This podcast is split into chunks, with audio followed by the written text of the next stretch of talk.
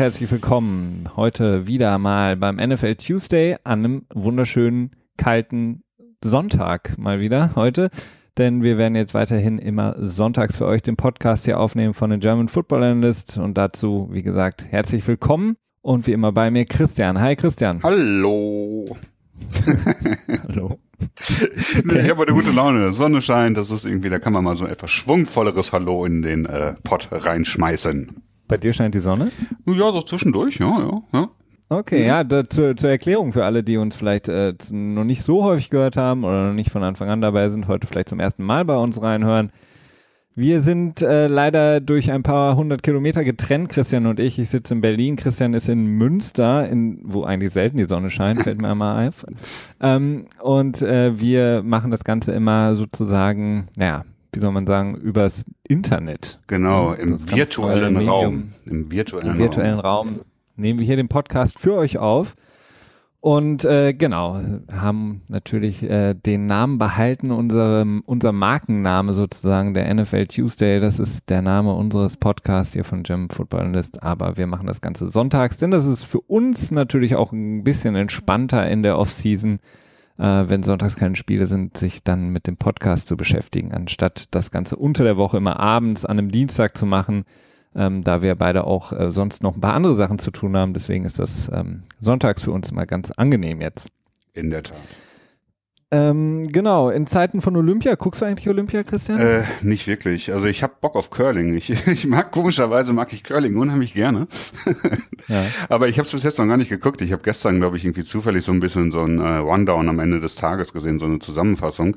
Aber tendenziell ähm, hat mich Wintersport nie so richtig geflasht. Also ich finde Skispringen ist so, so der Inbegriff der Langweiligkeit für mich und äh, so Abfahrt-Ski ist auch nicht so meins. Ähm, und bei Olympia habe ich dann noch gleichzeitig immer das Problem, dass mir so die Übersicht dafür fehlt. Das ist irgendwie so viel Sport, von dem man so wenig Ahnung hat oder nur so ein bisschen dann immer.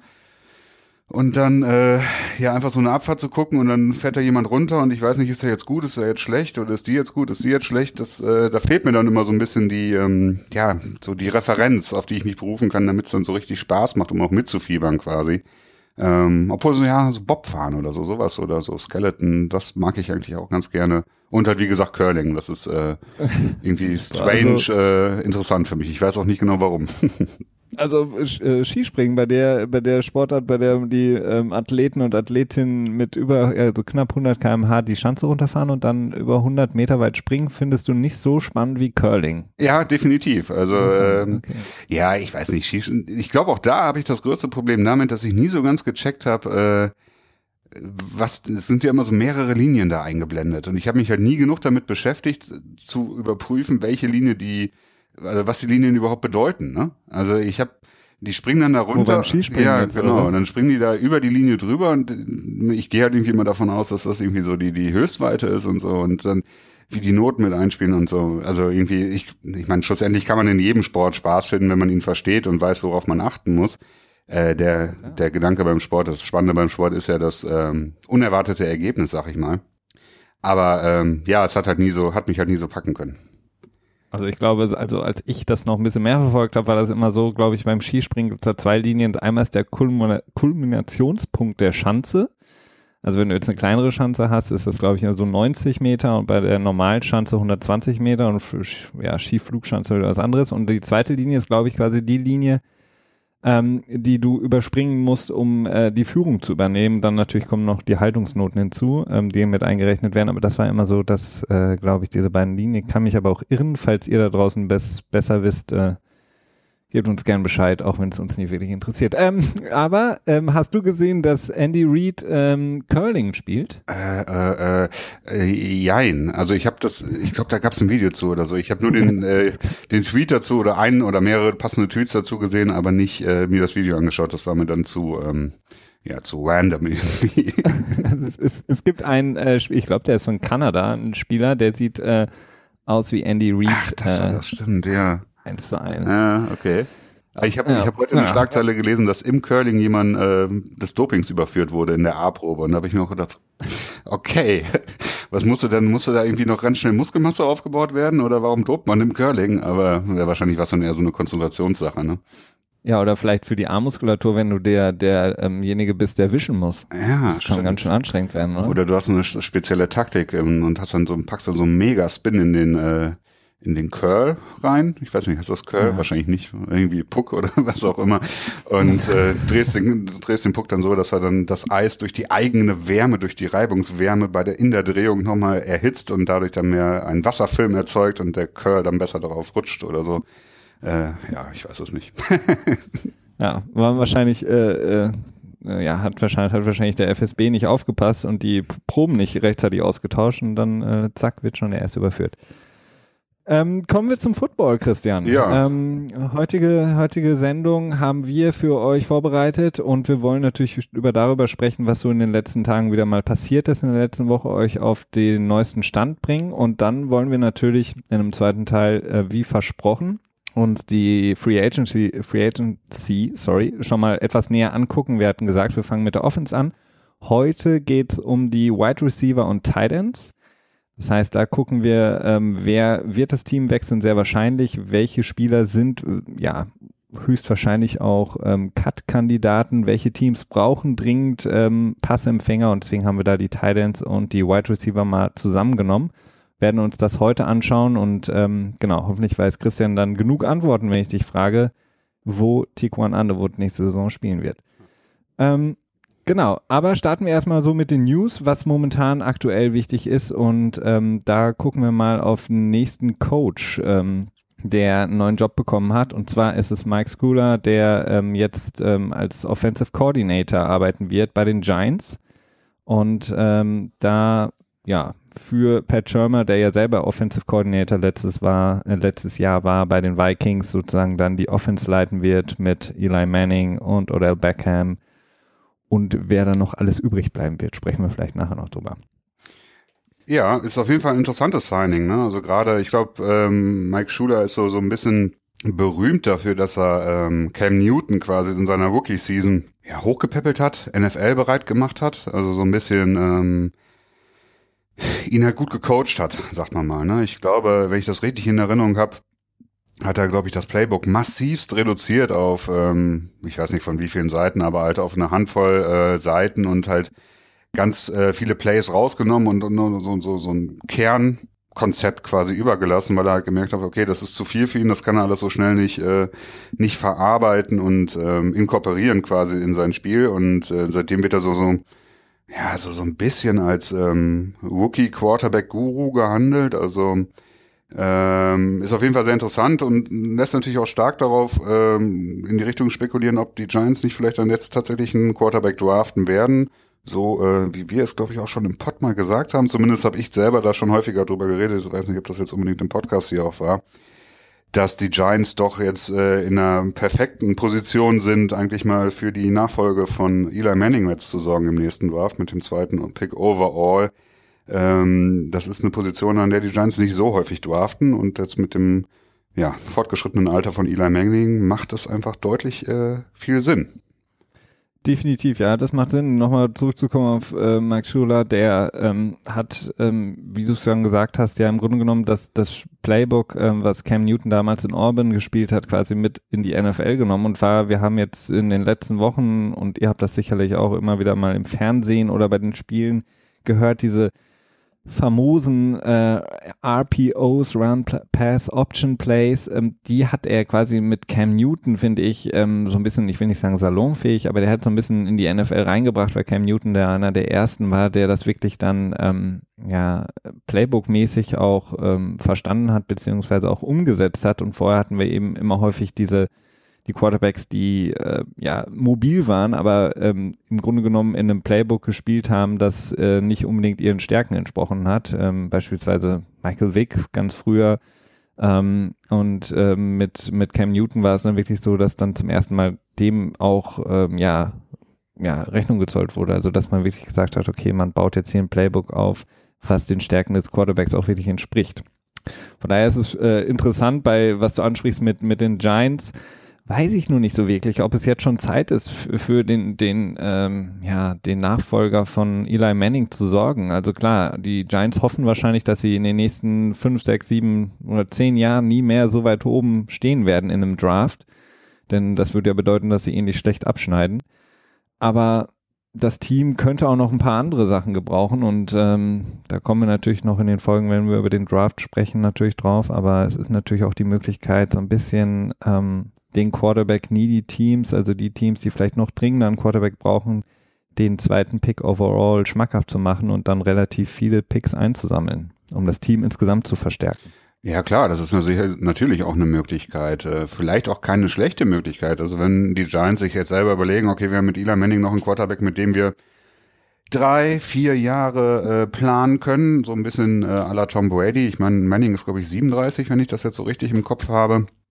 Ähm, das heißt, er hat durchaus auch noch ein paar Jahre vor sich, äh, wo man jetzt nicht so viel Sorgen haben muss, dass er auf einmal die viel berüchtigte Klippe herunterfällt äh, und dann dementsprechend den zweiten Pick äh, dann runtertradet und halt einen ordentlichen äh, Overhaul dann ähm, äh, Hall insgesamt einfährt. So, das ist schon, ja, klar, das ist eine Möglichkeit. Äh, ich persönlich ähm, würde aber dann doch eher darauf, ja, darauf zielen zu sagen, okay, man, man draftet den Quarterback der Zukunft. Das ist so eine ja, so eine typische Brad Favre, Aaron Rodgers Situation, ne? dass man so, so einen äh, nahtlosen Übergang hat, das ist schon sehr äh, erstrebenswert und auch so, so ein typisches Giants-Ding, ne? die ja auch immer sehr auf Kontinuität setzen und ähm, ja, so, so, so ein altes Franchise irgendwie, so, so ein, ja, so ein klassisches Franchise, ich weiß es nicht genau, die sind ja doch schon äh, relativ äh, konstant in ihren äh, ja. Leistungen.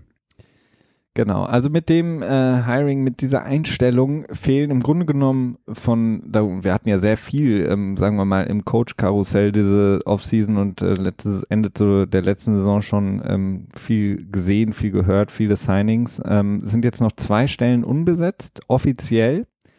Ähm, und das ist einmal die Offensive Coordinator Stelle äh, bei den Philadelphia Eagles, dem amtierenden Super Bowl Champion, denn Frank Reich, der ist ja zu Indianapolis gegangen, nachdem Josh McDaniels gesagt hat, hm, mache ich doch nicht. Und ähm, die Defensive Coordinator Stelle bei den Patriots, ähm, die ist vakant dadurch, dass Matt Patricia jetzt ja der neue Head Coach der Detroit Lions ist. Und ähm, ja, für beide ähm, Positionen, dadurch, dass sie auch immer nur nicht besetzt sind, kann es natürlich bedeuten, dass A in-house rekrutiert wird, sprich bei den Patriots Brian Flores, der vorher Linebacking-Coach, Linebacker-Coach war. Und bei den Eagles könnte es sogar sein, dass Doug Peterson als Head Coach quasi auch noch das Offensive Play Calling übernimmt. Ähm, oder denkst du, dass da vielleicht noch jemand anderes reingesetzt wird in die Position? Ja, also ich tendiere auch dazu, dass die äh, Positionen offiziell umgesetzt bleiben. Ähm, in Philly Doug Peterson, der dann ähm, sicherlich einen stärkeren Fokus dann selber auch auf die Offense legen wird und dann vielleicht auch noch äh, ein bisschen Coaching-Verantwortung abgeben wird an die entsprechenden Positionscoaches und dann vielleicht auch einfach so eine kleine Competition aus der Saison macht und guckt, wer dann im nächsten Jahr Offensive Coordinator wird. So wirkt es im Moment ein bisschen. Und bei den Patriots äh, ist es, glaube ich, auch ähnlich. So war das, glaube ich, auch mit Matt Patricia, als er vor vier Jahren oder so Defensive Coordinator wurde. Ich weiß nicht genau, wie lange das her ist. Ähm, da hatte ähm, das erste Jahr hatte er den Titel quasi auch nicht gehabt. Da war dann, glaube ich, Assistant Defensive Coordinator oder so. Da hat seinen alten Titel behalten. Und Bill Belichick hat halt einfach gesagt, okay, jetzt äh, wir haben jetzt halt offiziell keinen Defensive Coordinator. Und ähm, ja, das war dann auch so eine Komiteesgeschichte, ne? Sagt man das auf Deutsch auch? Ja. Komiteesgeschichte? Ich weiß nicht, ob das so einfach ist. Nee, ich glaube nicht, aber ich weiß auch nicht, wie man es wirklich sagt, in Deutsch ausdrücken ja, sollte. So ein Gruppenprojekt. Gruppenprojekt. Teamarbeit, ne? Toll, ein anderer macht's, oder wie war das nochmal? ja, also so wird es auf jeden Fall bei den Teams nicht äh, sein, denn dafür sind sie zu erfolgreich, als dass sie diese beiden wichtigen Positionen, ähm, sagen wir mal, sich selbst überlassen werden. Aber ähm, ja, es kann gut sein, dass ähm, gerade bei den Patriots weiß man das auch nicht, wer da wie, inwiefern auch wirklich ähm, das Sagen hat. Ähm, wir hatten über Josh McDaniels gesprochen, dem er angeblich ähm, mehr ja, Macht gegeben wurde, weshalb er sich dann auch dafür entschieden hat, bei den Patriots zu bleiben und nicht nach Indianapolis zu gehen. Aber inwiefern das dann wirklich Auswirkungen hat oder wie die Machtverhältnisse insgesamt in den Teams sind, das ist ähm, für uns natürlich nicht zu erkennen und da können wir nur spekulieren. Ähm, sprechen wir mal über zwei Spieler, die ähm, in dieser Woche, beziehungsweise ja eigentlich auch nicht erst seit dieser Woche, aber jetzt ist es so ein bisschen amtlich geworden, ähm, ihre Teams verlassen werden. Und das sind zwei Spieler, die sehr, sehr lange ihren Teams sehr, sehr wertvolle Dienste geleistet haben. Und zwar einmal fangen wir an mit Derek Johnson von Kansas City, der ähm, keinen neuen Vertrag bekommen wird von seinem Team und äh, damit nach 13 Jahren ähm, bei den Kansas City Chiefs ähm, nochmal sich auf dem Free Agent Markt ähm, ja unter Beweis stellen will, beziehungsweise sich nochmal anbieten will. Ähm, er selber hat gesagt, er möchte auf jeden Fall noch eine Saison spielen. Ähm, siehst du da Potenzial für ihn oder glaubst du, dass das nicht mehr möglich sein wird? Also er wird sicherlich nochmal ein, äh, ein Team finden, ähm, das ist so, so ein bisschen die Frage, okay, unter welchen Bedingungen wird er noch mal ein Jahr spielen? Also jeder, das wird häufig gesagt, dass man noch mal gerne noch mal ein Jahr spielen will, aber wenn dann nur das Veteranenminimum von knapp einer Million angeboten geboten wird, dann drehen sich die meisten auch um und sagen so, okay, mein Körper gebe ich jetzt nicht nochmal für eine Million her, wenn ich jetzt im Fall von Derek Johnson, lass mich mal kurz schauen, der hat jetzt, glaube ich, äh, knapp 50 Millionen in seiner Karriere verdient. Da äh, ist es schon verständlich, wenn man dann sagt, okay, was macht die eine Million nochmal einen Unterschied?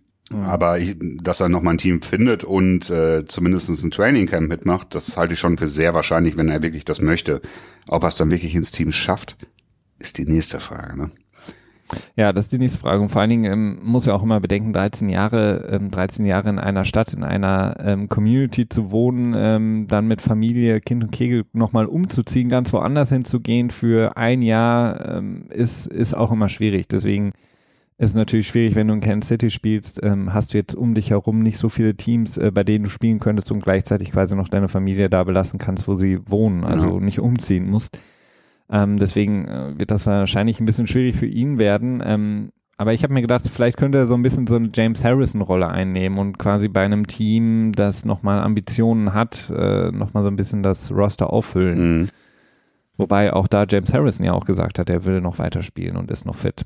Ja, das ist natürlich auch immer eine, eine beliebte Option, gerade wenn man so lange in einer Stadt war und halt jetzt keinen Super Bowl gewonnen hat oder keine Championship gewonnen hat, dann zu sagen, okay, ich versuche jetzt nochmal mir irgendwie einen Ring zu organisieren ähm, und dann schlussendlich vielleicht auch nicht ein Starter bei einem Team zu sein, sondern man auch durchaus Freude hat, einfach dabei zu sein, quasi so als Player-Coach, auch die, die jungen nachrückenden Spieler vielleicht so ein bisschen zu unterstützen. Das ist dann auch ein großer Teil der Rolle, die man dann einnimmt.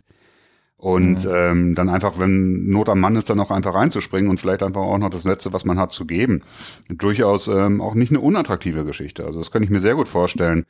Gerade so als Footballspieler, wenn man dann älter wird und dann vielleicht auch so ein bisschen von von dem Cut seines Heimatteams so ein bisschen überrascht wurde vielleicht auch und noch nicht so geplant hat, was mache ich denn jetzt überhaupt, dann ist es natürlich auch so wie bei dem, bei vielen Leuten, die in den Ruhestand gehen, so eine, oh Gott, was mache ich denn dann im Ruhestand-Geschichte, dass man dann so ein bisschen Sorge hat. Ich kann es mir durchaus vorstellen. Ähm, die Frage ist halt, was er halt noch bringen kann und äh, wie dann dementsprechend das Interesse auch ist. Ja, ich finde ja immer, ich finde immer noch so klasse die Story von äh, Philip Rivers, der ähm, ja mit seinen ich weiß gar nicht, zwölf Kindern? ja. 25, 48? Auf jeden Fall, er wollte, er wollte nie umziehen, als äh, dann San Diego Chargers äh, umgeschifft äh, wurden und jetzt quasi in LA stationiert sind. Hat er quasi gesagt, ich, ich bleibe mit meiner Familie, hat er so eine Ranch ähm, da irgendwo bei San Diego und zusammen mit seinem Backup-Quarterback, äh, der quasi auch sein Nachbar ist, haben sie sich quasi so ein Auto umgebaut in so ein ähm, fahrendes, ähm, fahrenden Filmroom, wie man so schön sagt. Also da kann er quasi äh, Gamefilms sich angucken und einen Fahrer hat und äh, wird dann jeden Tag, ich glaube, über zwei Stunden ist da eine Strecke von, von San Diego da zu, zu dem Trainingsgelände der LA Chargers jetzt und äh, fährt dann da immer mit dem Auto beziehungsweise wird gefahren und nutzt die Zeit, um sich einen Gamefilm anzugucken. Ja, ich kann das, mir auch gut äh, vorstellen, dass man dann über Nacht dann mal da vor Ort bleibt oder so, ne? Dann ist, dass man halt nicht jeden Abend wieder zu Hause ist. Ähm, nicht also, Philip Rivers. Nicht Philip Rivers? Was? Nee, das ist wie so der Lincoln Lawyer, der im Auto arbeitet. Das ist der Lincoln äh, Quarterback. Ähm, genau, der zweite Spieler, den ich noch ansprechen wollte, ist ähm, Kicker Sebastian Janikowski von den Raiders. Ähm, auch erfahren, dass er quasi keinen neuen Vertrag bekommt und ein, ja, ich glaube 18 Jahre war er bei den Raiders, mhm. kann das sein? Ja ähm, nachdem er die sich verletzt hatte äh, in der letzten Saison oder vorletzten Saison und dann Giorgio Tavecchio, Tavecchio ähm, quasi aus dem Nichts gekommen ist und ein relativ solides Jahr hatte für die äh, Ra ähm, Raiders. Ähm, ich glaube 16 von 21 Field Goals verwandelt hatte, das längste aus 53 Yards Entfernung. Ähm, und ähm, er hat jetzt zwar auch keinen aktuellen Vertrag mehr bei den Raiders, aber es ist relativ wahrscheinlich, dass er dann einen neuen längerfristigen Vertrag bekommt und eben Steven, äh, Sebastian Janikowski, Seabass genannt, ähm, keinen neuen Vertrag mehr bekommen wird und Da ist auch die Frage, spielt er nochmal weiter oder nicht? Ähm, als Kicker auf jeden Fall möglich. Ähm, er hat auch gezeigt, dass er jetzt nicht unbedingt schlechter geworden ist in den letzten Jahren, aber seine, ja, ich glaube 15 Millionen Vertrag, den er vor ein paar Jahren von den Raiders bekommen hatte, den wird er so natürlich nicht mehr bekommen. Ähm, nee, ja, hm, wobei das ist auch nicht ganz so einfach. Ähm, Kicker werden nicht so gut bezahlt in der Regel, aber der letzte Kicker-Vertrag, an den ich mich so richtig erinnern kann, der von einem dieser Top 5 äh, Kicker quasi unterschrieben wurde, der ist auch schon wieder ein paar Jahre zurück und in der Zeit ist das Cap durchaus auch nochmal so dann vergleichsweise so um äh, 20 Prozent gestiegen. Dementsprechend, ja, warum nicht nochmal so ein dreieinhalb Jahresvertrag oder vielleicht äh, so zwischen 2,5 und 3,5 Millionen für vier Jahre oder so. Könnte ich mir durchaus vorstellen, dass er den nochmal kriegen könnte. Ähm, ja, es ist halt einfach tatsächlich die Frage, ja, aber ob er es will, ne? Ja, und vor allen Dingen, es gibt jetzt halt, ich meine, äh, Tavecchio, Tavecchio ist äh, sozusagen äh, das Inhouse-Beispiel, dass es eben genug junge Kicker auch gibt, die, die quasi ein ähnliches Level bieten können. Also wenn du jetzt nicht gerade irgendwie weiß ich nicht, abgesehen von den, von den Chargers und den Bears äh, und den Buccaneers, die es nicht schaffen, Kicker zu finden, haben die anderen Teams ja wirklich auch mit äh, No-Name-Kickers ist diese Saison wirklich Überraschungen geschaffen, ne? Mhm. gerade mit jungen Kicker. Auch ähm, ja zum Beispiel der von, von, den, von den Eagles, der ja auch im Super Bowl wieder Mhm. gezeigt hat, dass auf ihn Verlass ist. Also, ja, weiß ich nicht, ob ähm, Janikowski nochmal so viel kriegen kann. Äh, die Frage, die ich, die ich dir noch stellen wollte, ist, ähm, glaubst du, dass er ein Hall of Famer ist? Janikowski. Ja, Würdest du sagen? Ähm, boah, ja, das ist schwierig. Also das ist generell sehr schwierig als als Special Teamer überhaupt äh, in die Hall of Fame reinzukommen, sagen man jetzt. Ich glaube, es gibt einen Kicker, der überhaupt nur in der in der Hall of Fame drin ist, wenn ich das richtig in Erinnerung habe. Und ich glaube, der kam auch noch aus der Zeit, als mit Picke geschossen wurde und man Field Goal nicht verwandeln, also es war einfach technisch nicht möglich, ein Field zu verwandeln, das irgendwie länger als 30 Yards war oder so. Das sah unglaublich bescheuert aus, wenn die dann irgendwie so gerade auf den Ball zugelaufen sind und mit der Picke dann geschossen haben. Äh, das hat ja so seine Zeit gedauert, bis dann tatsächlich dann die äh, Soccer-Schussweise der Field Goals ähm, eingeführt wurde in die NFL. Mm, aber ich glaube, ja, ich, es ist halt, er ist halt schon ein bekannter Name, ne? Also ähnlich wie Vinatieri äh, von den ehemals von den Patriots jetzt bei den äh, Colts. Ähm, tja, es ist schwer zu sagen. Also Ja, Vinatieri hat halt die Super Bowl-Siege, äh, Genau. Siege, ne, die er natürlich äh, wahrscheinlich ein klarer Hall of Famer, wie man dann äh, First Ballot wahrscheinlich in, äh, wie man das schon sagt. meinst aber du? Ja, Ich finde es ich find's schwierig. Das ist so, so Kicker ist so eine so eine äh, Ja, aber ich meine, unbeliebte den Position. Patriots, die, die ersten äh, Super Bowl-Siege der Patriots waren alles verwandelte Field Goals von, Mhm. äh, von ähm, Dingsbums hier. Vinatieri. hier. Vinatieri, genau. Ja, Naja, ja, wir werden sehen. genau.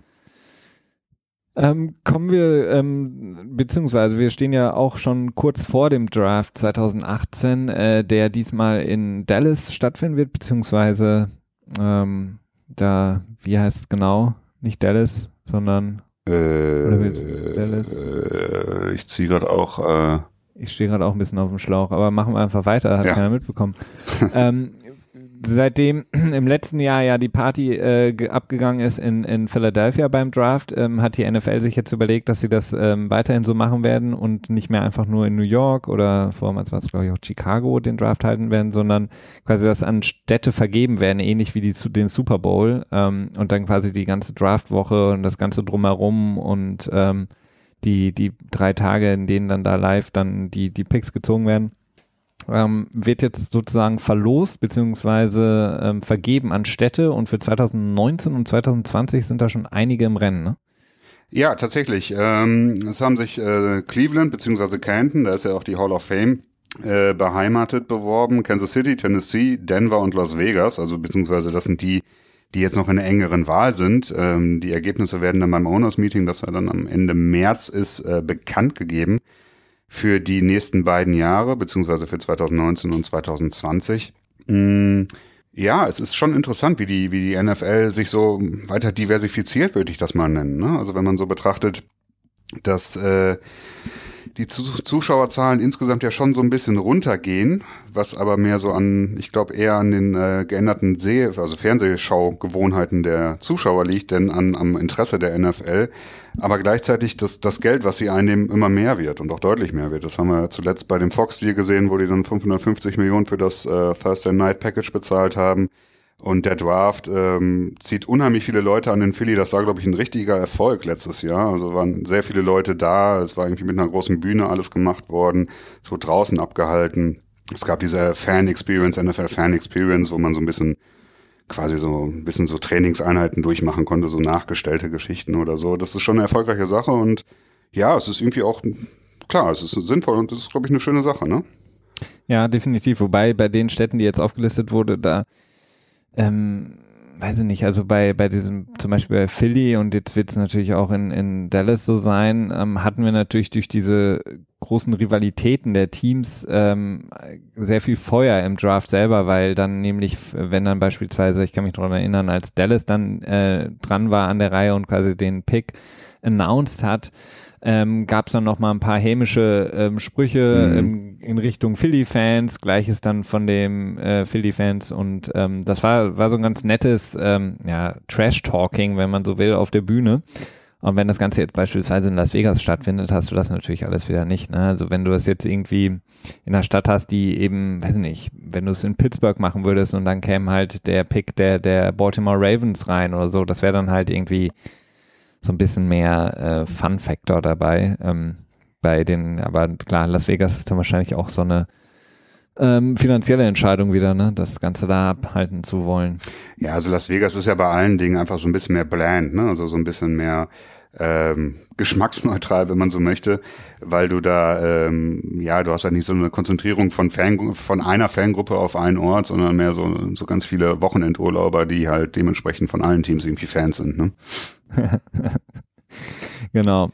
Ähm, sprechen wir mal über jemanden, der in seiner Rookie-Saison, nachdem er nämlich gedraftet wurde, ähm, beziehungsweise ja doch, ähm, hat er sich zu Unrecht auf ähm, die Verletztenliste packen lassen in seinen Augen von seinem Team, und zwar AJ McCarron, der äh, Backup-Quarterback der äh, Cincinnati Bengals hat dann ähm, dagegen geklagt, denn ähm, normalerweise hätte er, wäre das so geblieben, wie es ähm, war, äh, vor seinem ähm, Einspruch, den er eingelegt hat, äh, wäre er jetzt quasi noch ein Jahr bei den Bengals unter Vertrag. Ähm, dadurch, dass er das aber ähm, angefochten hat, ist er jetzt Free Agent und kann quasi auf dem Quarterback-Markt ja, ähm, deutlich mehr Geld erzielen und vielleicht auch einen Starting-Role bekommen bei einem Team.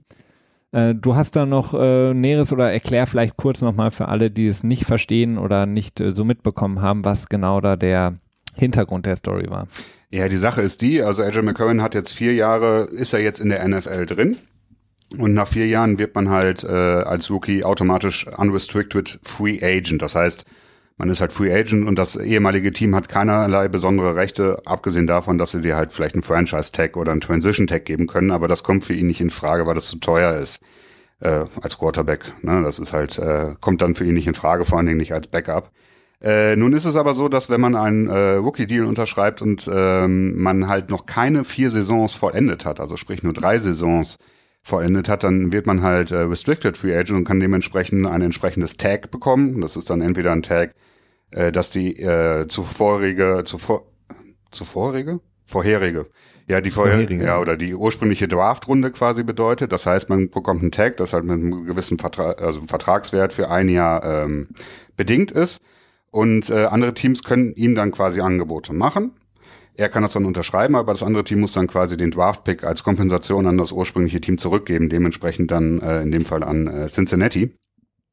Und äh, das wurde halt bei McCurran interessant, weil er seine erste Saison halt auf der NFI verbracht hat, der äh, Non-Football-Injury-Liste, ähm, wegen einer Schulterverletzung. Und das hat er halt angezweifelt und weil er halt eben auf der NFI war, hat diese erste Saison quasi nicht gezählt. Man musste nämlich mindestens sechs Spiele auf der Injured Reserve sein oder im aktiven Roster, um quasi diese Saison als volle Saison gut geschrieben zu bekommen. Und das war halt bei ihm nicht der Fall und das hat er angefochten. Und dementsprechend äh, ist er jetzt deswegen, weil er das äh, da schon so ein bisschen erstaunlicherweise meines Erachtens äh, wurde ihm das gut geschrieben und äh, ist jetzt halt normaler Free Agent. Genau, also sein, sein Hauptargument war eben, dass er ähm, relativ früh schon in der Saison dem Team gesagt oder signalisiert hat, dass seine Schulterverletzung, die er quasi schon aus dem College so ein bisschen mitgebracht hatte, ausgeheilt war und er eben ready to go äh, war. Also er hätte spielen können, das ist sein Hauptargument. Das Team hat ihn aber ähm, quasi einfach nicht runtergenommen von der Liste, weswegen er dann nicht die Möglichkeit hatte, eben diese Marke an Spielen im aktiven Kader zu verbringen, um dann quasi das als eine volle Saison werten zu können. Und ja, die Richter in dem Fall haben ihm dann Recht gegeben. Also es ist wirklich ein arbeitsrechtliches, äh, ähm, ja, Fall, ein arbeitsrechtlicher Fall gewesen. Und ähm, jetzt ist es so, dass er, wie gesagt, auf den Free Agent Markt kommt. Für das Cincinnati ist es natürlich äh, sehr, sehr ärgerlich, denn ähm, sie hätten ihm natürlich auch, ähm, du hast es gerade angesprochen, einen äh, Tag geben können und hätten natürlich nicht nur den ursprünglichen Wert nehmen können, sondern sie hätten sogar auch einen First-Round-Tag auf ihn legen können, theoretisch. Mhm. Und das hätte dann bedeutet, dass ein anderes Team, das ihn hätte unter Vertrag nehmen wollen, einen First-Round-Pick äh, abgeben müssen, hätte müssen an Cincinnati. Also ähm, ob das jetzt ja wahrscheinlich gewesen wäre, stelle ich mal dahin, aber theoretisch hätte Cincinnati da noch einiges rausholen können aus dem Ganzen. So bekommen sie jetzt gar nichts und McCarron wird ähm, wahrscheinlich irgendwo anders einen Vertrag unterschreiben und natürlich dann auch deutlich mehr Geld verdienen. Ja, das stimmt. Also gar nichts ist jetzt relativ. Also sie bekommen halt im nächsten Jahr einen Compensatory Pick, ähm, wenn sie dann in, dementsprechend. Runde, ne? Ja, ja Drittrunden-Pick wahrscheinlich. Also McCarron wird ja schon einen relativ dicken Vertrag unterschreiben, der sich dann für die höchste Compensatory Pick-Formel äh, quasi qualifizieren würde. Allerdings müssen sie dann natürlich auch darauf achten, dass sie selber nicht zu viele Free Agents äh, selber unter Vertrag nehmen. Ja. Meinst du denn, er bekommt so einen dicken Vertrag, wenn wir kurz mal ähm, so ein bisschen ja. überlegen? Ist, also, ist McCarron deiner Meinung nach ähm, Starter? Könnte er Starter Money und dementsprechend einen dicken Vertrag bekommen? Ähm, ja, Starter. Also ich sehe ihn so ein bisschen ähnlich, so, so ein bisschen so in der Garoppolo B-Position.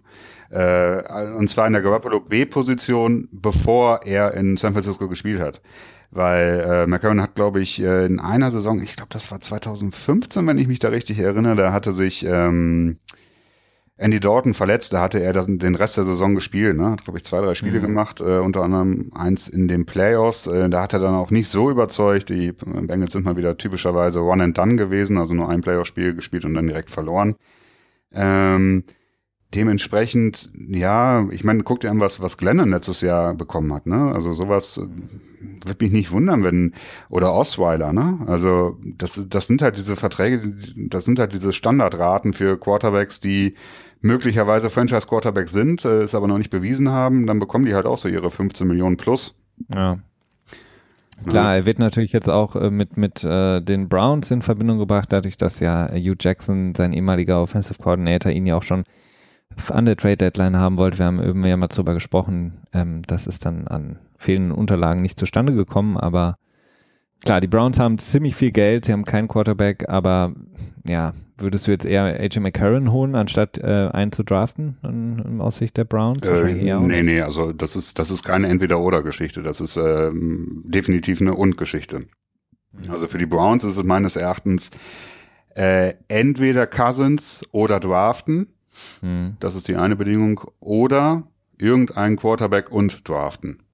Ähm, also selbst und selbst, ja, ja, selbst, ja doch, nee, Cousins, das, den kann man als Franchise Quarterback äh, durchaus unter Vertrag nehmen.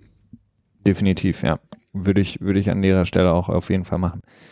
Ähm, es gibt noch ein paar, paar News zu, zu Peyton Manning. Der ähm, wird in Verbindung gebracht, äh, den offenen Spot von Gruden bei äh, ESPN Monday Night Football als der Color Commentator einzunehmen. Ähm, deine Meinung dazu?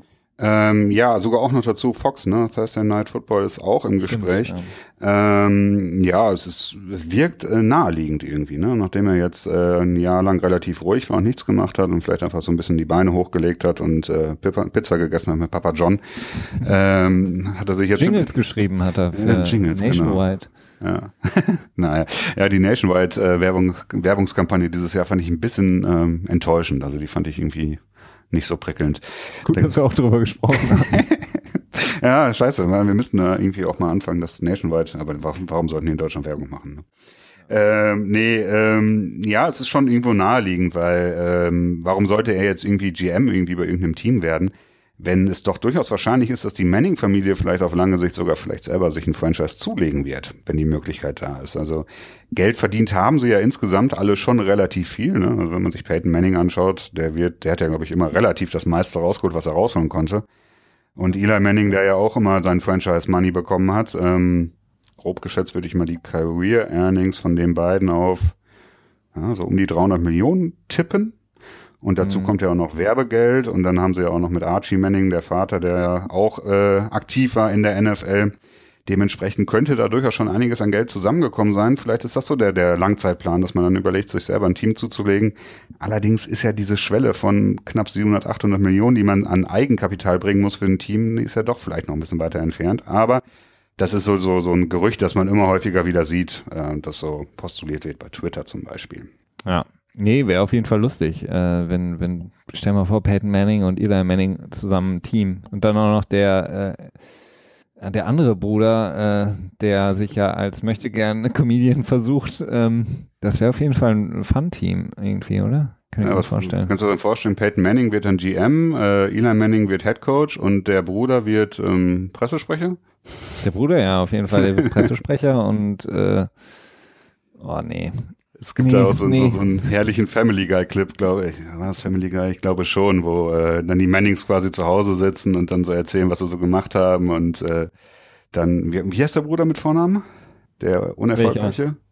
Der Unerfolg, ich weiß nicht mehr, der ja. hat irgendwie bei NBC oder so, so ein äh, Comedy-Scheiß. Aber dann wird, wird sich halt auch so ein bisschen über lustig Archie, gemacht. nee, Archie ist der nee, Vater. Archie ist der Papa, genau. Nee, aber das ist natürlich auch äh, nicht so die einfachste Position, wenn du zwei Star-Quarterback-Brüder hast und du selber nicht halt. Cooper Manning, oder? Ja, das könnte sein, ja. ja keine Ahnung, ja, auf jeden Fall. Ähm, Genau. Ähm, oh, wir haben schon wieder einiges hier an Zeit äh, verbraten. Äh, wir, wir machen mal einen kurzen Break und dann gibt es für euch, wie gesagt, die Free Agency. Äh, erste Teil 1 von uns mit den Wide Receivern und Tight Ends.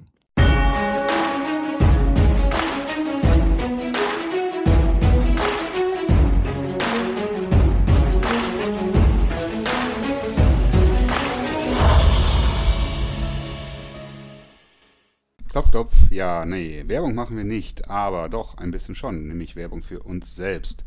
An dieser Stelle wollte ich ja mal kurz darauf hinweisen, dass ihr uns doch bitte, wenn wir euch gefallen sollten, einmal kurz bei iTunes bewertet und auch einen kleinen Text dazu schreibt. Das würde uns natürlich sehr helfen. Gleichzeitig natürlich auch der Hinweis, dass ihr uns äh, bei Twitter finden könnt unter gfa-pod oder auch bei Facebook äh, slash gfapod zusammengeschrieben, soweit ich weiß. Und natürlich auf unserer Homepage www.gfapod.blog. So viel dazu. Dankeschön fürs Zuhören wie immer und noch viel Spaß mit der restlichen Folge.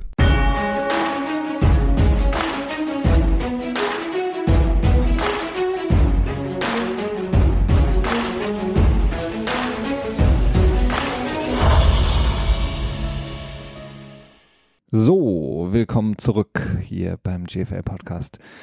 Zweiter Teil für heute und erster Teil unserer Vorstellung beziehungsweise unseres Forecasts, wenn man so will, für die Free Agency. Wir haben gesagt, wir fangen mit der Offense an und da heute fangen wir ganz ähm, im Speziellen an mit den Wide Receivern und Tight End, sozusagen den Passempfängern, den primären Passempfängern in der NFL, ähm, schauen da ähm, auf die Spieler, die definitiv ähm, in die Free Agency rutschen werden aufgrund ihrer Vertragssituation. Und ähm, dann haben wir noch ein paar andere, die möglicherweise auch noch Free Agent werden können, beziehungsweise ähm, ja, gecuttet werden können von ihren Teams, beziehungsweise auch Objekte eines Trades werden können und schauen dann natürlich auch auf die Teams, die einen ganz besonderen Need haben, ähm, was die Tight End und Wide Receiver Positionen angeht.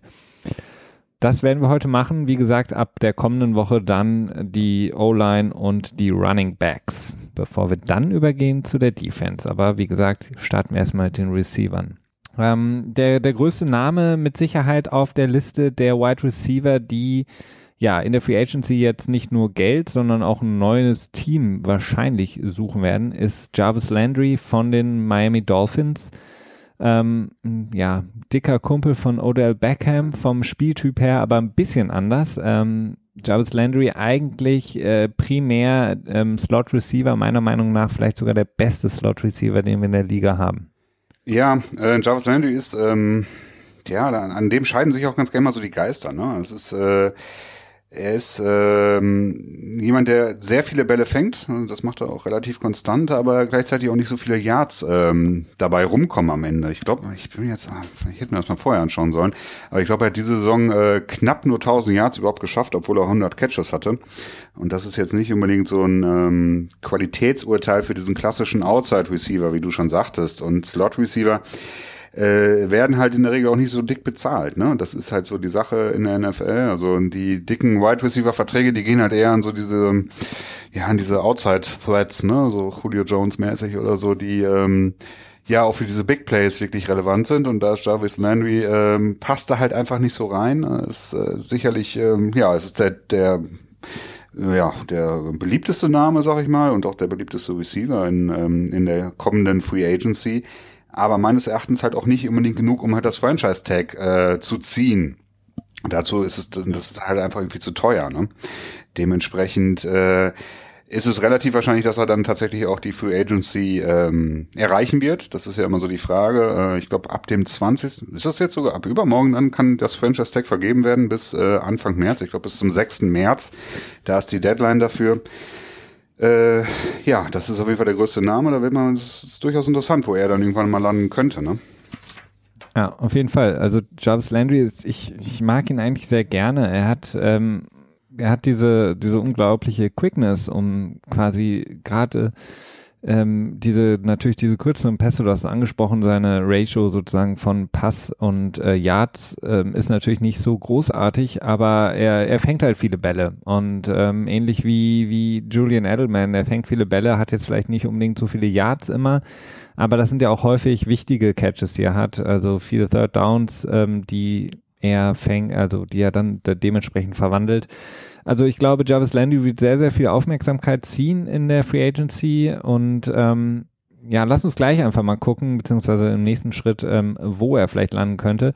Ähm, kurz nochmal vielleicht ein paar andere Namen ähm, von Receivern, die auf den Free Agent Markt kommen könnten oder sehr wahrscheinlich werden. Das ist einmal Sammy Watkins von den äh, Rams ähm, jetzt ja nur ein Jahr bei den Rams gewesen, wo er, be beziehungsweise vorher war er ja bei den Buffalo Bills, ist dann zu den Rams getradet worden und hat jetzt quasi da nur ein Jahr gespielt. Wird jetzt wahrscheinlich auch auf den Free Agent Market kommen. Gleiches gilt für Allen Robinson von den Jaguars, ähm, der nach seiner Verletzung jetzt wieder zurückkommen wird. Und John Brown von den Cardinals, ebenfalls einer, der eher so ein Slot-Receiver mit einer ähm, unglaublichen Quickness ist. Mhm. Alle vier sind relativ jung noch. Also John Brown, der älteste mit 27, die anderen sind 24 beziehungsweise 25 Jarvis Landry. Das heißt im Grunde genommen auch noch, ähm, ja, voll in ihrer Prime, also für einen langfristigen Vertrag auf jeden Fall ähm, sozusagen aus, ja, perfekt gerüstet, sage ich mal, weil sie noch einige Jahre vor sich haben. Definitiv. Ich glaube, das ist auch so ein sehr großer Faktor dabei, warum sie so interessant sind, dass es wirklich äh, quasi ihr zweiter Deal ist, ne? oder beziehungsweise ihr erster Deal kann man ja auch sagen. Äh, man sieht das häufig bei NFL-Profis, dass äh, die meisten haben halt nur, kriegen halt nur ihren ersten Deal. Ne? Das heißt, sie haben ihren Rookie-Vertrag und dann äh, haben sie einmal die Free Agency, beziehungsweise sind sie gefranchise worden und zahlen, äh, bleiben bei ihrem, bei ihrem eigentlichen Team, ja, bei dem Team, das sie gedraftet hat. Ähm, ja, es wird sich zeigen, was, was da so passiert. Das sind halt alles nicht so, so richtige Burner-Namen. Ne? Das ist aber auch durchaus äh, mittlerweile eine Eigenschaft der Free Agency, seitdem das Cap halt immer so regelmäßig steigt, seit ähm, ja, 2011 nicht, aber so seit 2012, 2013 haben wir so einen kontinuierlichen Anstieg des Salary Caps, sodass halt die großen Namen in der Free Agency gar nicht mehr so häufig vorkommen. Also das ist so eine Sache, die gibt es halt einfach nicht mehr so richtig. Dementsprechend ähm, hat man halt diese Free Agents Listen und muss halt teilweise so die Ansätze, die man früher hatte für für große Namen und so, die sind halt einfach nicht mehr so ganz da und dementsprechend äh, ja, hat man natürlich mit Allen Robinson, John Brown, Sammy Watkins und Jarvis Landry sicherlich ähm, super Spieler die aber halt auch keine klaren Nummer 1 Spieler sind. Also das sind so Spieler, die äh, entweder Rollen plus generelles Gutsein sind oder halt ähm, so eine zweite Option sein können. Sammy Watkins ja, hatte so dieses ähm, diesen Ruf gehabt, dass er so ein, so ein Nummer 1 Receiver sein konnte. Ich glaube, er wurde auch an Position, auf jeden Fall, glaube ich, in Top 15 gedraftet, wenn ich das richtig in Erinnerung mhm. habe. Ähm, ja. Hat es aber halt auch nie so richtig unter Beweis stellen können. Definitiv. Also er hat eigentlich enttäuscht bei den Bills äh, natürlich auch immer das Problem gehabt, dass er sehr viel Verletzungen hatte, ähm, nie wirklich auch mal komplett durchspielen konnte, immer wieder so Rückschläge hatte. Das Potenzial war eigentlich immer da. Ähm, ich glaube, die Rams hatten sich insgesamt auch deutlich mehr erhofft von ihm, aber ähm, da haben ihm ja die, die anderen Receiver so ein bisschen den Rang abgelaufen, auf jeden Fall bei den Rams und natürlich auch eine Offense mit Todd Gurley, die ja anders aufgestellt war. Ähm, deswegen ähm, bei Sammy Watkins bin ich mir auch unschlüssig und das, was du sagst, ist natürlich äh, absolut richtig. Ähm, viele der ganz, ganz großen Namen, die, die, da versuchen die Teams natürlich äh, aufzupassen, dass die gar nicht erst auf den Free Agent Markt kommen, indem man ihnen relativ früh, relativ langfristig gut dotierte Verträge anbietet. Ähm, aber wenn wir diese vier angucken, gucken wir vielleicht einfach mal auf die Teams, die am dringendsten, ähm, ja, sage ich mal, Nachholbedarf haben, beziehungsweise am dringendsten einen Receiver brauchen und ähm, einer der vier auf jeden Fall dem Team direkt auch weiterhelfen könnte. Ähm, ich habe da zum Beispiel für mich in, kommt da auf jeden Fall immer in den Sinn die Carolina Panthers, äh, die in der letzten Saison im Grunde genommen ja, im Grunde genommen haben den zwei Receiver gefehlt, um wirklich ähm, auch in den Playoffs dann noch ein, noch ein größeres Wörtchen mitreden zu können. Denn äh, da war im Grunde genommen alles, wenn es hart auf hart kam, entweder Cam Newton läuft da oder er wirft einen kurzen Pass ähm, auf äh, den Rookie Running Back äh, McCaffrey. Ja, also die Panthers haben sicherlich Bedarf. Also der äh, Zweitrunden-Pick vom letzten Jahr, Curtis Samuel, ist so, hat noch nicht so richtig überzeugen können. Ähm, ist halt so die Frage, wie sie ihn einschätzen, ob sie ihm eine größere Rolle zu äh, schustern für die nächsten Jahre oder ob sie sagen, okay, wir brauchen da mehr. Devin Funches, ähm, tja, hat, ist seinem Draft-Status quasi auch nie so richtig gerecht geworden. Und ähm, der nächste Passempfänger, Greg Olson, Teil End-Geschichte, da kommen wir dann eher später drauf zurück, aber der wird halt auch nicht jünger, ne? Und da würde ich dann auch versuchen, äh, so die Produktion von ihm so ein bisschen runterzuschrauben, dass man ihn vielleicht ein bisschen fitter halten kann insgesamt. Durchaus eine Möglichkeit, dass da was passiert. Ähm, ja, und auch durchaus eine Notwendigkeit, sehe ich da durchaus wohl auch, ja. Ja, und ich finde also, da wäre zum Beispiel jemand wie Brown oder auch Jarvis Landry, würde natürlich da extrem Sinn machen, ähm, weil man mit Devin Funches zumindest jetzt eben diesen großen äh, Receiver hat, äh, diesen großen äh, ja, Big Body Receiver, der ähm, den auch den eher den weiten Pass äh, bevorzugt dann, der jetzt nicht unbedingt so dieser Possession, Possession Receiver ist. Ähm, da könnte ich mir John Jarvis Landry eben sehr, sehr gut vorstellen bei den, bei den ähm, Carolina Panthers und sie haben extrem Nachholbedarf. Äh, Gleiches gilt dann in meinen Augen auch für Chicago, die ähm, extremes Pech haben natürlich auch immer mit ihren Receivern. Die draften immer ziemlich hoch, ähm, die ihre Receiver, ähm, zum Beispiel Kevin White, ähm, und die sind eigentlich dann größtenteils immer verletzt, also haben mehr Verletzungstage sozusagen auf dem Konto als äh, wirkliche Spieltage. Und da wäre natürlich auch jetzt gerade, wenn man mit Trubisky äh, so ein bisschen weiterentwickeln will, braucht man da natürlich auch wieder einen sicheren Passempfänger, mhm. einer, der sich schon sozusagen bewiesen hat. Ja, definitiv. Also eine Veteranenpräsenz kann da nur helfen. Ähm, 2017 war Kendall White halt ganz gut. Äh, hat er gute Dinge gemacht, aber ob man sich darauf so verlassen kann, ist die Frage. Dann haben sie noch Cameron Meredith. Mein Gott, das ist ein scheiß Name. Der halt von einem Kreuzbandriss zurückkommt. Aber das ist auch mal so die Frage. Kreuzbandriss ist immer so die Sache. Äh, man sieht halt häufig, dass das erste Jahr nach einem Kreuzbandriss nicht so gut ist wie das Jahr, wo äh, vor dem Kreuzbandriss, dass man da nochmal so ein Jahr extra braucht, um wieder zu komplett alter Stärke zurückzufinden. Das ähm, ist also ja, so eine klassische Rule of Thumb, also so eine wie nennt man es auf Deutsch? Keine Ahnung. Egal. Ähm, da ist auf jeden Fall auch ein, eine gute Möglichkeit, dass da was gemacht wird. Ähm, ich sehe aber ehrlich gesagt äh, den meisten Bedarf tatsächlich bei Baltimore. Ähm, je nachdem, was da der Plan ist.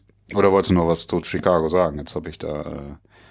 Äh, äh, nee, mach ruhig gerne weiter mit Baltimore. Finde ich, find ich spannend. Na, du hast halt äh, Mike Wallace, der Vertrag läuft aus. Und du hast Jeremy Macklin, der im letzten Jahr dann äh, quasi gesigned wurde, nachdem er in Kansas City, ähm, tja, naja, äh, entlassen wurde. Äh, und ähm, Jeremy Macklin konnte halt nicht so richtig überzeugen. Äh, das war auch so ein bisschen das, was ich sogar damals gedacht habe. Da kann ich mir nochmal so leicht selber auf die Schulter klopfen. Yay! und äh, Bouchard Perryman, der ähm, Rookie von 2015, nee, nicht die Rookie, 2015 war er Rookie, kann halt auch seinem Draft-Status bis jetzt noch nicht so ganz gerecht werden. Und ähm, du hast halt auch im, im Tight End Spiel hast du halt auch so ein unheimliches Problem. Dementsprechend könnte ich mir sehr gut vorstellen, dass sie aktiv auf dem Free Agent Markt sind. Ähm, es gibt ja auch noch einen Haufen andere Free Agents, die wir jetzt nicht genannt haben, unter anderem ähm, Brown von den Cardinals, ähm, ja Danny Amendola. Ich glaube, der entweder tritt er zurück oder bleibt bei den Patriots. Kann ich mir nicht so richtig vorstellen, dass er noch woanders hingeht. Mhm. Jordan Matthews von den Bills, äh, Moncrief von den Colts, so als ähm, ja als, als Speedy Guy, mehr oder weniger. Ähm, Mike Wallace kann man natürlich auch wieder vielleicht zurückholen, aber hm, ne, was hat man davon? Terrell Pryor, der in Washington nicht so richtig äh, überzeugt hat. Eric Decker. Es gibt halt doch so einige Namen, die noch auf dem Markt sind. Äh, nicht jedes Team kann sich einer der Top 4 äh, äh, Wide Receiver auch, äh, geht halt nicht, ne? gibt halt nur vier. Ähm, auf der anderen Seite gibt es halt noch zwei, drei Namen, die ähm, jetzt noch nicht Free Agents sind, aber möglicherweise Free Agent werden. Ne? Also die potenziellen Cuts, die anstehen. Mhm. Ne? Und da hätten wir zum einen Des Bryant von den Dallas Cowboys, der ja in seiner Produktion so ein bisschen abgefallen ist und äh, eine sehr hohe Cap-Nummer hat. Also ich glaube 18,5 Millionen oder so bekommt er im nächsten Jahr von den Cowboys und die Cowboys stehen im Cap jetzt auch nicht, ja nicht mehr ganz so schlimm wie letztes Jahr da, aber auch nicht unbedingt gut da. Und es gab schon so Kommentare, dass ähm, Jerry Jones gesagt hat, so okay, da muss man was machen. Äh, und Des Bryant gesagt hat, okay, nee, da wird man auf keinen Fall was machen, ich nehme keinen Paycut. Und das ist natürlich auch alles immer so eine Vertragsverhandlung in den Medien, aber es könnte mir gut vorstellen, dass Des Bryant zum Beispiel noch gecuttet wird. Und dann würde er, glaube ich, relativ schnell, relativ weit oben auf die Liste kommen der Wide Receiver Free Agents. Ja, definitiv. Also Des Bryant ist äh, wirklich enttäuschend, nachdem er in den letzten Jahren ähm, ja, ja sehr, sehr gut gespielt hat. Jetzt kann man natürlich sagen, okay, mit Tony Romo war es vielleicht auch noch leichter als mit Dak Prescott. Wir haben letztes Jahr gesehen, äh, dass Dak Prescott ähm, deutlich Probleme hatte, eben auch akkurat zu werfen, äh, perfekte Bälle zu werfen und diese ähm, ja, Chemie, die ähm, Des Bryant eben mit Tony Romo hatte, die ist nicht mehr da. Man muss aber auch dazu sagen, dass Des Bryant sehr, sehr viele Fehler hatte im Spiel dieses Jahr, viele Drops und ähm, 16,5 Millionen sind es. Ähm, die sind auf jeden Fall deutlich zu viel. Wenn man sich das mal, wenn man das vergleicht, also das ist Geld, das, das verdienen sonst Leute wie Antonio Brown und ähm, da ist Des Bryant einige Stufen drunter. Deswegen wird Des Bryant mit Sicherheit in meinen Augen ähm, auch, ähm, ja, wenn er, wenn er sich nicht bereit erklärt, für die Dallas Cowboys da was abzugeben, beziehungsweise runterzukommen von seinem hohen Gehalt, ähm, wird er mit Sicherheit sich in diese Liste um Jarvis Landry einmischen. und ähm, da auf jeden Fall, ja, klar, klar, einem Team wie, wie den Baltimore Ravens äh, würde natürlich äh, so ein Des Bryant natürlich sehr, sehr gut passen, ne? Und ähm, die, die Attitude und ähm, mhm. ja, NFC North Playoff äh, beziehungsweise Football, NFC North Playoff, äh, Football, was, äh, was erzähle ich hier? NFC North Football, das was äh, Ben Roethlisberger ähm, ja äh, dieses Jahr ähm, genau postuliert hatte, ne? Treffen formuliert ja. hat, nachdem sich die äh, Leute die Gehirnerschütterung ausgetauscht haben. Ähm, ein weiterer Name, ähm, äh, bei Green Bay wird sich auf jeden Fall einiges tun, denn wir haben Randall Cobb, wir haben Jordy Nelson und der Wante Adams hat jetzt gerade einen neuen Vertrag bekommen. Alle drei zusammen ähm, zählen, glaube ich, über 30, weit über 30 Millionen gegen das Cap und das ist natürlich für drei Wide Receiver jetzt nicht unbedingt so ähm, vom, vom Salary Cap äh, ähm, Tja. Mhm. Ja, du hast ja nicht unbedingt passend, ne? Ja, du hast völlig recht. Also das ist ähm, das ist ein verdammter Haufen Geld, der dann halt nur für eine Positionsgruppe drauf geht. Und gleichzeitig hast du in Green Bay natürlich auch noch äh, eine riesige Lücke bei den Tight Ends, nachdem das Free Agent Signing von Martellus Bennett äh, ja offensichtlich nicht ne, zu den ja, so ja, funktioniert hat. Ne? Ja, je nachdem. das ist ja eine ganz eigene Geschichte gewesen. Äh, du hast ja mit Randall Cobb und Jordy Nelson zwei Wide Receiver, die sich wahrscheinlich wohl den Platz teilen äh, und sich um den Platz streiten müssen. Also einer von den beiden wird wohl gehen oder halt deutliche ähm, deutlichen Paycut äh, in Kauf nehmen müssen. Das äh, wirkt im Moment tatsächlich so, als wenn das definitiv wohl so passieren wird. Jordy Nelson ist jetzt mittlerweile, glaube ich, auch schon 32. Ich bin mir leider nicht ganz sicher. Äh, das heißt auch schon ein älterer Receiver und der hat jetzt in den äh, im letzten Jahr auch nicht mehr so überzeugen können. Ne?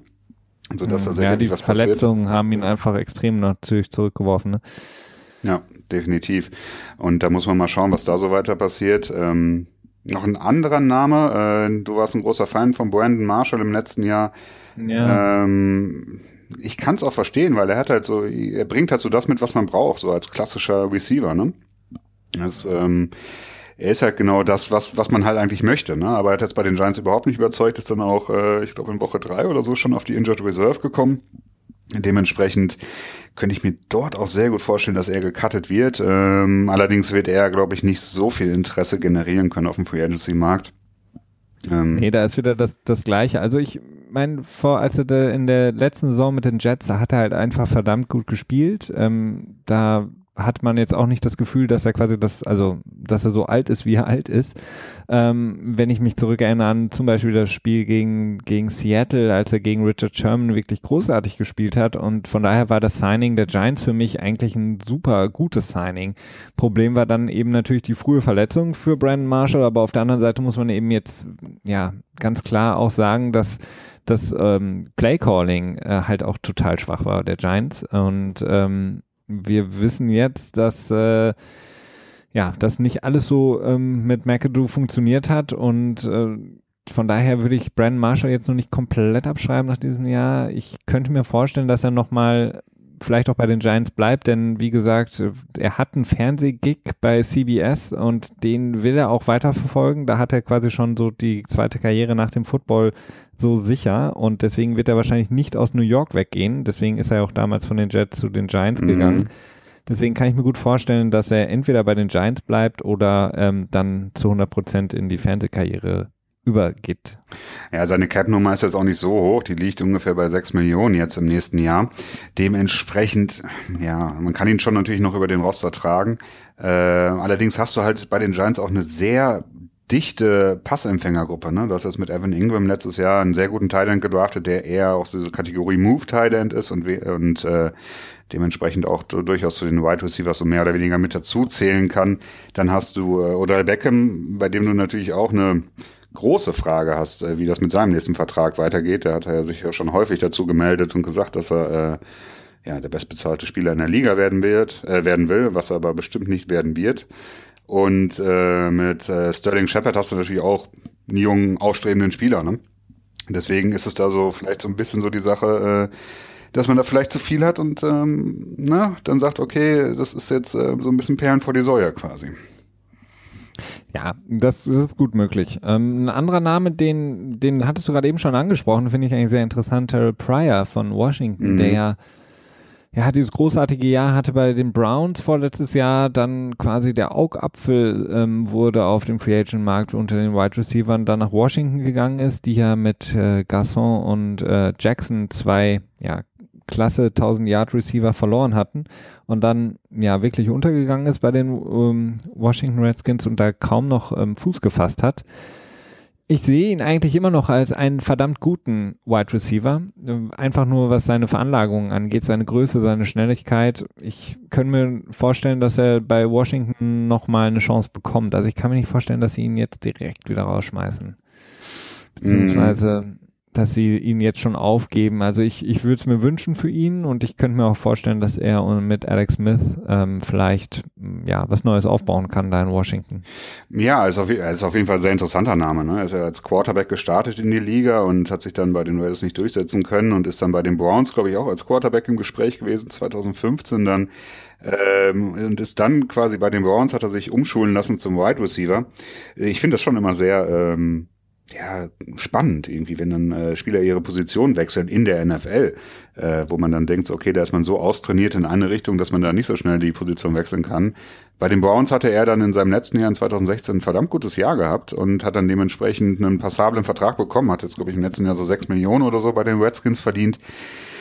Äh, die haben halt den großen Vorteil, sie kennen ihn vom Training, äh, sie können sich relativ gut vorstellen, was er bringen kann und haben dann einen anderen Einblick als jetzt die anderen Teams. Ne? Gerade bei so einem Spieler, der die, die Position hat gewechselt hat, ist es, glaube ich, schwierig auf dem Free Agent Markt. Deswegen könnte ich mir schon gut vorstellen, dass er bei den äh, Redskins bleibt. Und die Redskins haben natürlich auch echt ähm, Probleme im, im Wide Receiver Core. Ne? Hm. Definitiv. Und da, da fällt mir auch dann wieder auf, ähm, wieder ein, äh, wo wir jetzt von den Browns auch gesprochen haben, was mit Josh Gordon ist, weil das müsste man auch nochmal vielleicht äh, nachgucken. Ähm, ich kann mir nicht vorstellen, dass er auch ähm, Restricted Free Agent sein müsste. Nee, nee, nee, nee, nee, er ist, ähm, nee. er ist noch unter Vertrag, weil er ja ah. ähm, quasi gesperrt war und dann. Ah, okay. Das muss man eben schon mal eben gerade selber. Er ist äh, Oh, Moment. Ah, doch, ist Exclusive Rights Free Agent. Nee, nee, okay, also er bleibt bei den Browns okay. Mhm, okay, gut, weil das äh, wäre natürlich, so wie er die letzten Spiele gespielt hat, auch noch natürlich ein Name, den man nicht außen vor lassen sollte. Ähm, dann gibt es noch eine, ähm, ja, ein Team, bei dem es auch nochmal interessant werden könnte. Wir hatten das auch schon mal kurz angesprochen, glaube ich, in der letzten Woche. Die Denver Broncos haben zwei auch relativ ähm, teure, sage ich jetzt mal, Wide Receiver momentan unter Vertrag mit Emmanuel Sanders und Demarius Thomas. Ähm, könntest du dir vorstellen, dass einer von beiden ähm, gecuttet wird? Eher wahrscheinlich Sanders? Ja, definitiv. Das ist durchaus möglich. Ähm, das ist auch, es ist auch spannend, weil ja, wenn man so gute Wide Receiver hat und keinen Quarterback, dann ist das auch wieder so, so ein bisschen Perlen vor die Säue-Geschichte. Ne? Ja. Ähm, dementsprechend, ja, ich kann mir das schon vorstellen, dass da was passieren wird. Ähm, aber sicher sein kann man sich dabei natürlich auch nicht. Ne? Das ist ja auch nicht so einfach. Ja. Und die Broncos und dann, sind halt ja. vom Cap jetzt her so in der Mitte anzusiedeln in diesem Jahr. Das heißt, sie sind jetzt nicht so, äh, ja, gezwungen, da was zu tun, aber wenn sie dann auch vielleicht einen Move machen für Cousins, dann wird das natürlich auch wieder eine andere Sache mit dem Cap Space. Ne? Ja.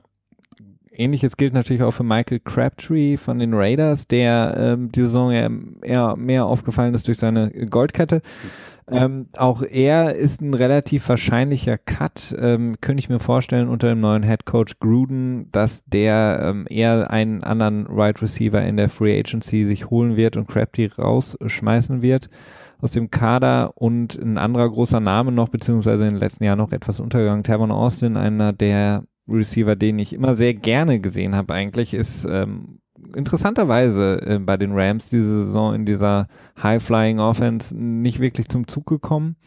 Auch er wird ähm, Free Agent und da könnte ich mir vorstellen, dass ähm, auch er vielleicht als Slot Receiver ähm, bei einem Team unter Vertrag kommt. So, das ist eigentlich so ein klassischer Spieler für die New England Patriots in dem Moment, weil er ziemlich viel machen kann, ähm, ziemlich viel variabel einsetzbar ist als Returner oder eben als Slot Receiver für eine Endaround gut ist. Also auf jeden Fall auch ein sehr, sehr spannender Name noch. Mhm.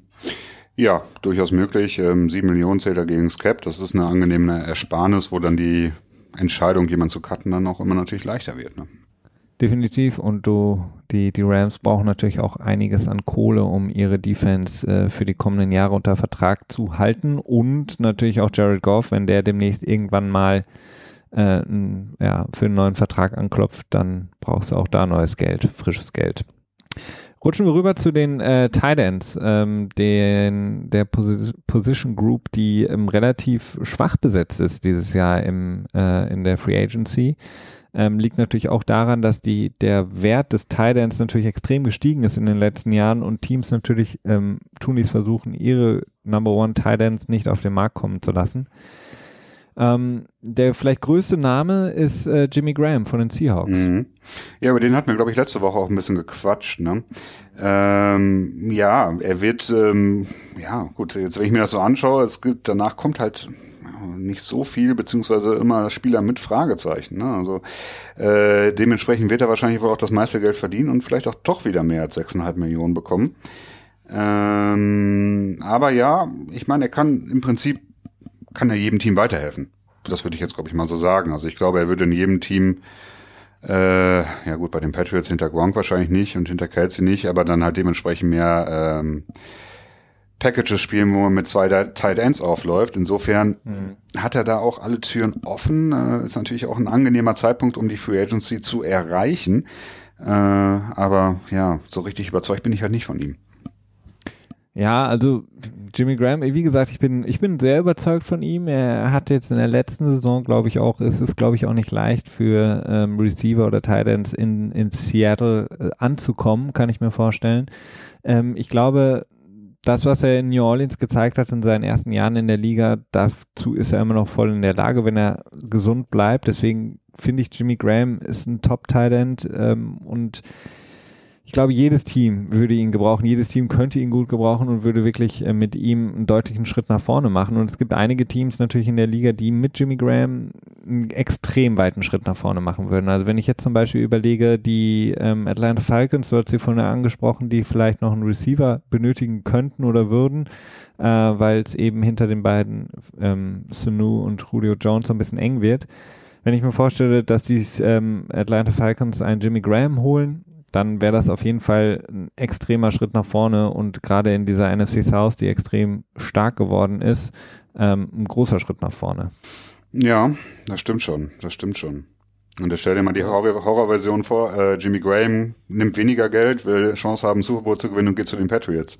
Ich glaube, dann würde die ganze Liga wieder ausrasten. Ne? Also ich glaube, das ist, äh, ja, das wäre natürlich, äh, ja, das, äh, ja, das wäre äh, ziemlich krass für die Offense.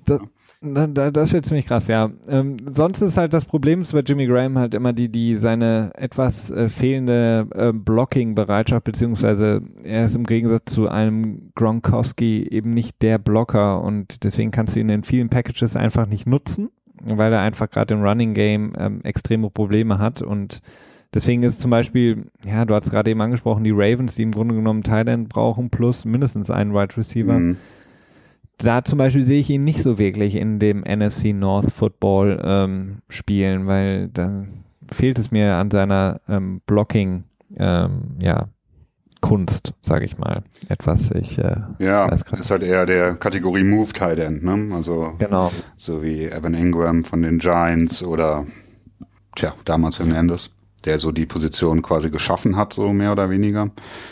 Ja. Ähm, ja, das ist immer so die Sache, was braucht man. Ne?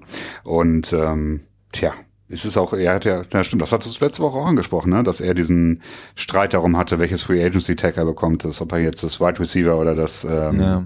Tight End. Ja, das war halt eben bei den Saints, weil er halt eben wirklich äh, mehr in dem in den Packages mehr klassischen Wide Receiver gespielt hat und mhm. sehr sehr wenig diesen äh, äh, diese ursprüngliche Tight End Position äh, an der Line eingenommen hat, sondern wirklich eben die die ähm, Saints ihn immer nach außen gesetzt haben und er da wirklich als Wide Receiver und ja auch ähm, im Grunde genommen Stats produziert hat, die sonst eigentlich eher Wide Receivern ähm, sozusagen vorbehalten waren. Mhm. Deswegen hatte er gesagt, okay, ich möchte dann auch, wenn ich einen Franchise Tag bekomme, dass das Wide Receivers mhm. bekommen, weil das natürlich einige Millionen mehr sind. Mm, gut, das, von dem Geld wird er sich jetzt verabschieden können mit seinen 31 Jahren, aber ähm, wie gesagt, ich glaube, dass Jimmy Graham noch ähm, sehr, sehr viel ähm, generieren kann auf dem Free Agent Markt. Äh, mhm. Du hattest angesprochen, ein paar andere Titans, äh, ja, das sind dann aber schon ein starker Abfall. Jimmy Graham, Tyler Eifert, eigentlich ein großartiger Titans von den äh, Titan von den Cincinnati Bengals. In den letzten Jahren extrem viele Probleme mit Verletzungen. Wen wundert's? Mhm. Aber ähm, bei ihm auch wirklich schwere, schwerwiegendere Verletzungen. Ich glaube auch eine Nackenverletzung, die bei dem einen oder anderen Spieler schon zum äh, zur Frührente, sage ich mal, geführt hat. Und dann haben wir Antonio Gates von den Chargers, der mit seinen 37 Jahren wahrscheinlich eher, könnte ich mir vorstellen, aufhören wird. Ja, entweder bleibt er da auf einem günstigen Deal oder er hört auf. Das ist immer dieser, das klassische Ding dann dabei, ne?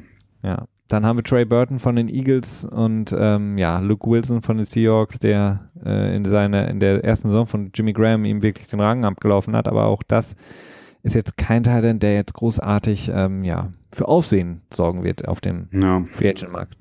Ja, vielleicht noch Anthony, äh, nicht Anthony Fasano, Entschuldigung, ähm, Austin Safarian Jenkins von den Jets, der ja doch eine relativ gute Saison hatte, ne? Äh, aber ja, es ist halt auch, es reicht halt einfach nicht für dieses Top-Tier, ne? Also für diese, diese, ähm, ja, für diese Top-Position im Draft, ne? Das ist so, irgendwie die Thailand-Klasse ist relativ dünn dieses Jahr. Ja, du, ähm, du hattest mir noch, noch einen Tipp gegeben, Potential äh, Cap ähm, Probleme könnte auch äh, Julius Thomas ähm, bei den Dolphins erregen. Das heißt, er, er könnte auch von den Dolphins noch gecuttet werden und dann dementsprechend auf den Free Agent Markt geworfen werden. Ähm, hatte ja diese unglaubliche Saison mit unter Peyton Manning bei den Denver Broncos, ähm, ist dann ja relativ untergegangen bei den äh, Jacksonville Jaguars, ähm, als er da dann einen großen Vertrag unterschrieben hatte, ist dann jetzt zu den Dolphins gekommen, hat er im Grunde genommen nichts mehr großartig produziert. Glaubst du, dass Julius Thomas nochmal zurückkommen kann zu alter Form? Nochmal in der, in der richtigen Offense nochmal sozusagen wiederbelebt wird? Ja, ich war ähm, damals schon so ein bisschen suspekt in der Offense von ähm, Peyton Manning. Das war ja diese, diese Record-Setting-Performance, wo der, ich glaube, 55 Touchdowns oder 54 mhm. Touchdowns in einer Saison geworfen hatte. Da war er mit dabei, zusammen mit Emmanuel Sanders und ähm, der andere Thomas, wie heißt du nochmal mit Vornamen? Ähm, Demaris? Demaris Thomas, genau. Äh, da hatten die halt einfach ein, so viele Waffen in der Offense gehabt, da fand ich das, da musste man die Zahlen, die er produziert hat, halt mit Vorsicht genießen, weil er natürlich dementsprechend auch mehr Räume hatte. Und er hat es halt nicht unter Beweis stellen können. Ähm, könnte ich mir schon gut vorstellen, dass er gecuttet wird. Er ist jetzt 2018, ist er mit dieser typischen 6,5 Millionen äh, Cap-Nummer auf dem Cap. Dementsprechend, ja, das ist so ein bisschen die Frage. Ne? Es ist halt, ich meine, wenn man ihn rausschmeißt, dann muss man auch immer für Ersatz sorgen und dann muss man gucken, was findet Miami da. Ne? Ja. Definitiv, da können wir noch mal ganz kurz vielleicht jetzt die Teams ansprechen, die auf jeden Fall Titans benötigen. Du hattest gerade eben gesagt, äh, Baltimore, die durch unglaubliche Verletzungen gebeutelt sind. Ähm, die brauchen definitiv einen Thailand. Dann haben wir natürlich auch noch ähm, Houston Texans, die eben auch, ja, ich glaube, momentan keine wirklich Thailands äh, im Roster haben. Fedorowitz, ne? Ja, wobei bei ihm ja auch gemutmaßt wurde, ob er nicht auch aufhört, mhm, wegen ja. äh, den, ich glaube, drei Gehirnerschütterungen in den letzten anderthalb oder zwei Jahren. Und du hattest es angesprochen, Green Bay, deren ähm, Projekt mit Martellus Bennett ähm, ja nicht so verlaufen ist, wie sie sich vorgestellt haben. Die benötigen natürlich auch noch einen Thailand. Und Denver mhm. ist auch noch bei uns auf der Liste die ja eigentlich seitdem sie Julius Thomas und Peyton Manning nicht mehr haben, eigentlich auch da den Thailand suchen. AJ Derby, ich weiß gar nicht, ob der noch unter Vertrag ist, der ehemalige Patriots. Mm, der müsste noch unter Vertrag sein, glaube ich.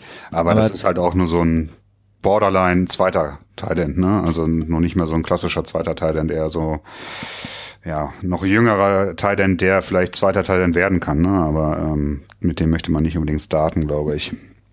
Ja.